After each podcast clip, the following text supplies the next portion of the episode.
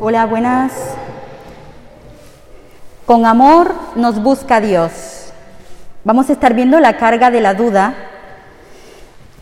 En Salmos 23, 6, ciertamente el bien y la misericordia me seguirán todos los días de mi vida.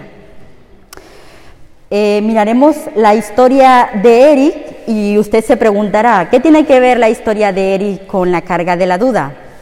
Pues ahora lo verán. Eric tenía las cosas eh, que necesita, las cosas que necesita una persona para un futuro brillante. Tenía 28 años y una carrera recientemente, recientemente, una carrera académica recientemente con una estructura atlética, eh, una sonrisa suave, y luego eh, su familia lo amaba, muchas empresas lo invitaban a trabajar. Eh, aunque exteriormente parecía sereno, se sentía atormentado interiormente por voces que no podía acallar. Lo incomodaban imágenes que no podía evitar. Luego, esperanzado en escapar de todas ellas, huyó. Salió por la puerta trasera de su casa y nunca más volvió. Su hermana David le recuerda, recuerda haberlo visto partir. Creyó que volvería y no lo hizo. Esperaba que llamara, no lo hizo. Pensó que podría encontrarlo y no pudo. ¿Dónde estaría Eric? Solo Dios y él lo sabían. Lo único que nosotros sabemos es que Eric oía una voz y que esa voz le, le, le, daba una asignación y era recoger basura a lo largo de un camino en una ciudad. Eh, su casa era un lote vacío, su ropa estaba sucia y rota. Dieciséis años después, todo ese tiempo había transcurrido hasta que David, David era su hermana, eh, pudiera saber algo de él. Su hermana nunca lo hubiera vuelto a ver a no ser por dos hechos. La primera razón era por la construcción de un negocio en el lote vacío donde él vivía. Y la segunda fue por un eh, tremendo dolor en su abdomen. En el hospital le diagnosticaron cáncer, cáncer terminal. Eh, la corte le asignó un abogado a Eric. Este, mm, este abogado no dejaba de pensar en que alguien estaba buscando a Eric. Y entonces decidió terminar, eh, decidió entrar en la internet y buscó a alguien que estuviera buscando a, ese chico, a Eric con apellido Gil. Entonces eh, su hermana le encontró de esa manera. Su hermana la encontró de esa manera y decidió viajar hasta donde Eric estaba. Eh, ellos se hospedaron, buscaron un, un, sitio donde estar, luego em,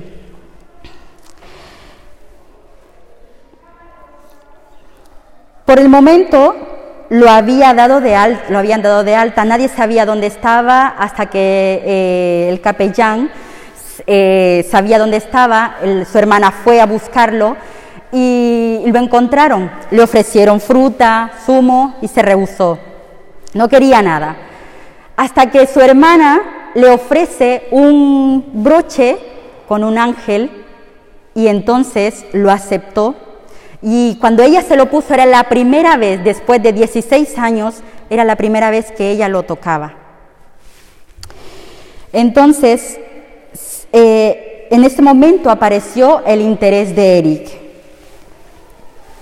Empezó a cuidarlo y Eric mejoraba.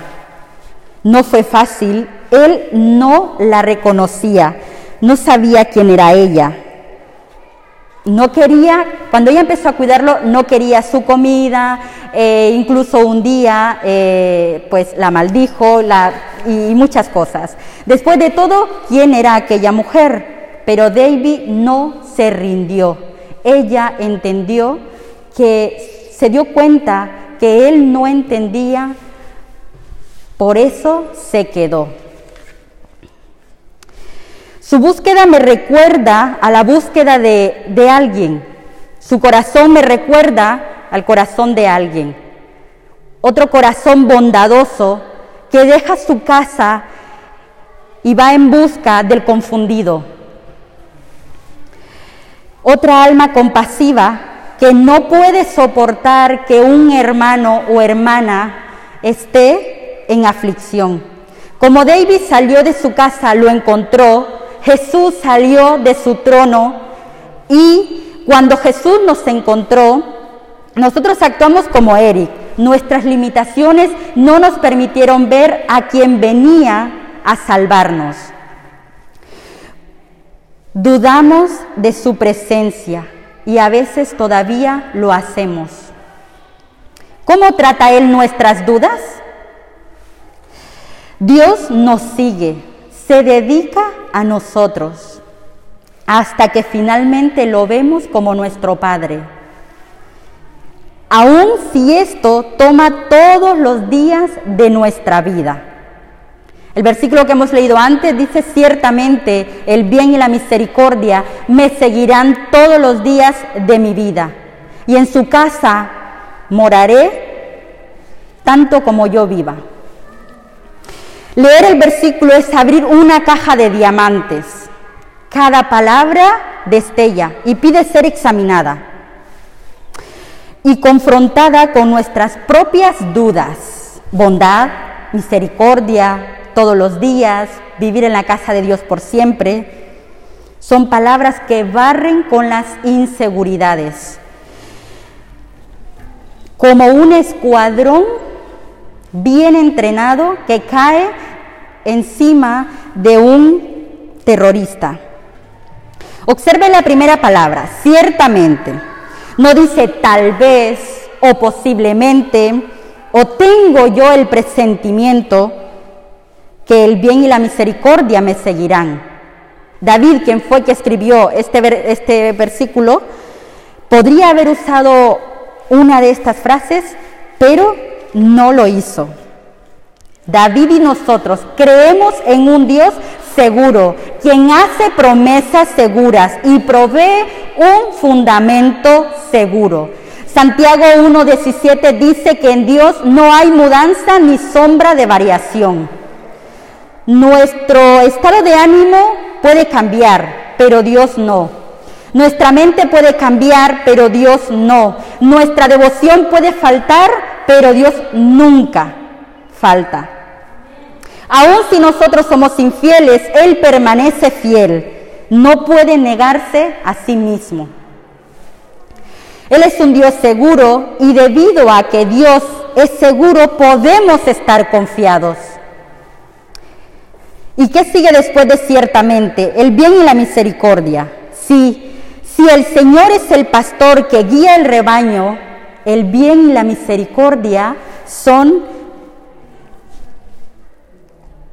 el bien y la misericordia son como esos perros, esos dos perros pastores que resguardan la parte trasera del rebaño.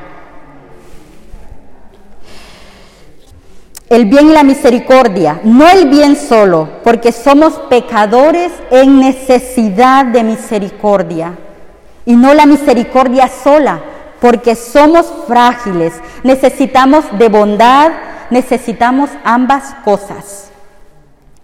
Como alguien escribió, bondad para suplir todas las necesidades, misericordia para perdonar todos los pecados.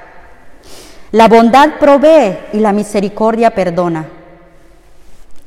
Esta es una declaración inmensa. Observe su tamaño. El bien y la misericordia siguen a los hijos de Dios cada día. Piense en los días que hay por delante. ¿Qué ve? Dos semanas de Semana Santa con los niños en casa.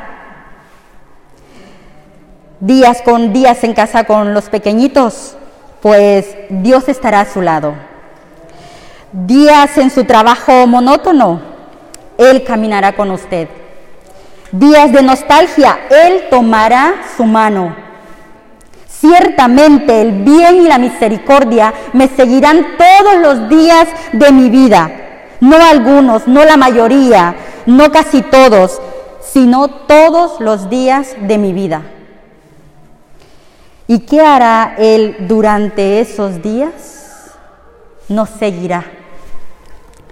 Estamos acostumbrados a un Dios que se queda en un lugar, un Dios que se sienta en el trono en el cielo y gobierna y ordena.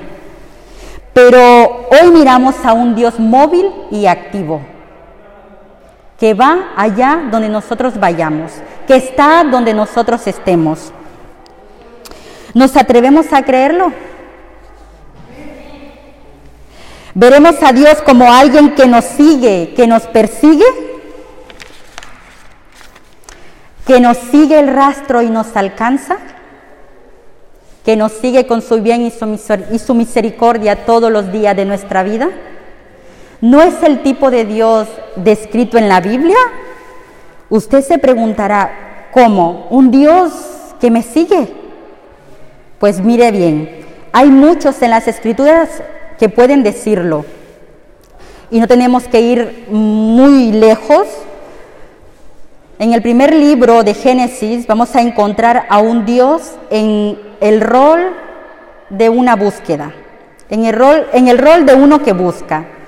Adán y Eva están con, escondidos entre los arbustos y parte para cubrir su, su cuerpo y parte para cubrir su pecado. Pero espera Dios que ellos vayan a Él. No, las palabras de Dios resuenan en el jardín y les dice, ¿dónde estás tú? En Génesis 3:9. Con estas palabras Dios comienza una búsqueda al corazón de la humanidad que continúa. Moisés había estado 40 años en el desierto cuando miró atrás y vio una zarza ardiendo. Dios lo había seguido hasta el desierto. Me pregunto, mm, ¿ha sentido usted que Él lo sigue? Solemos fallarle como Eric.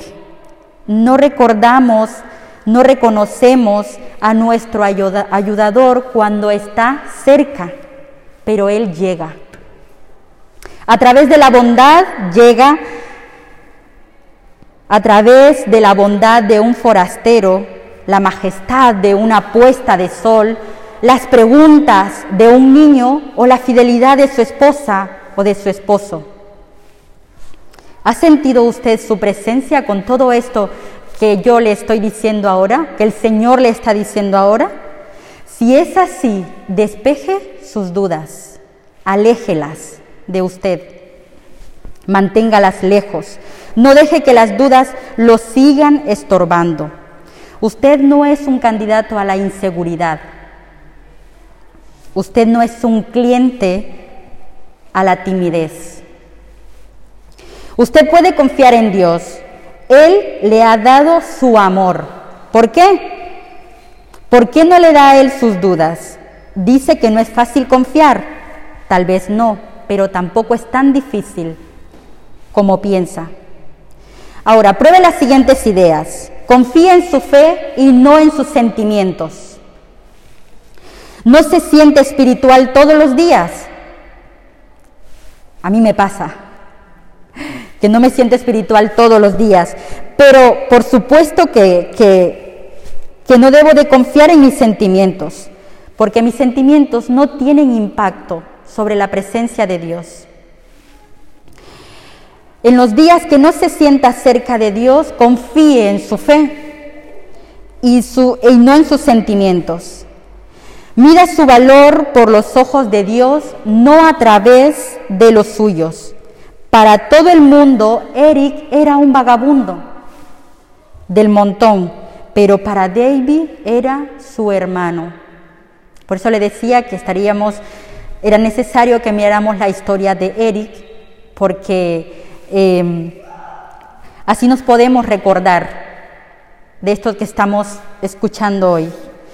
Hay tiempos en la vida cuando andamos como vagabundos, desorientados, sin misericordia y sin amor. En aquellas situaciones recuerde esto. Dios lo ama, lo sigue. ¿Por qué? Porque usted es su familia. Y Él lo seguirá todos los días de su vida. Vea el cuadro completo, no solo una parte. A Eric le quitaron la casa, le quitaron la salud, pero por medio de la tragedia le devolvieron su familia. Tal vez su casa y su salud se han visto amenazadas también. El resultado inmediato podría ser el dolor, pero el resultado a largo plazo es que podrías, podrías encontrar un padre que usted nunca había conocido o que nunca conoció. Un Padre que lo seguirá todos los días de su vida. ¿Hemos dudado de nuestro ayudador? ¿Abandonamos rápidamente? Pero Dios es lento para airarse y determina quedarse. Y lo mejor de todo, Dios se da a sí mismo. Nunca nos deja, persiste pacientemente está presente fielmente, usando todo su poder, nos convence que Él es el que es y que podemos confiar en Él y que Él nos llevará de vuelta a casa. Amém.